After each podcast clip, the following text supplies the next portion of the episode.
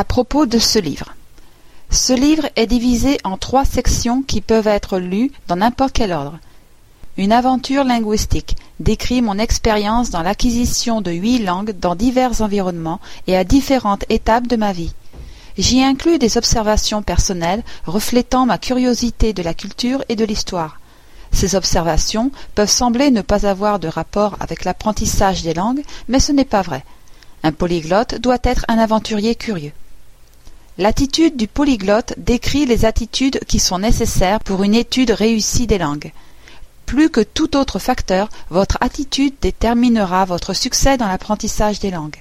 La description de ces attitudes viendra soutenir les conclusions qu'un lecteur observateur aura faites en lisant la section autobiographique. Comment apprendre les langues? Décrit les techniques d'apprentissage des langues.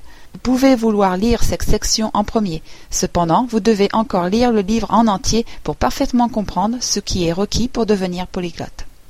Toutes les langues peuvent être agréables à apprendre si vous acceptez que la perfection n'est pas un objectif raisonnable.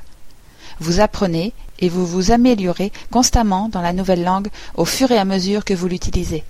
Par conséquent, aussi vite que possible, le processus d'apprentissage doit se construire autour d'une communication véritable et agréable.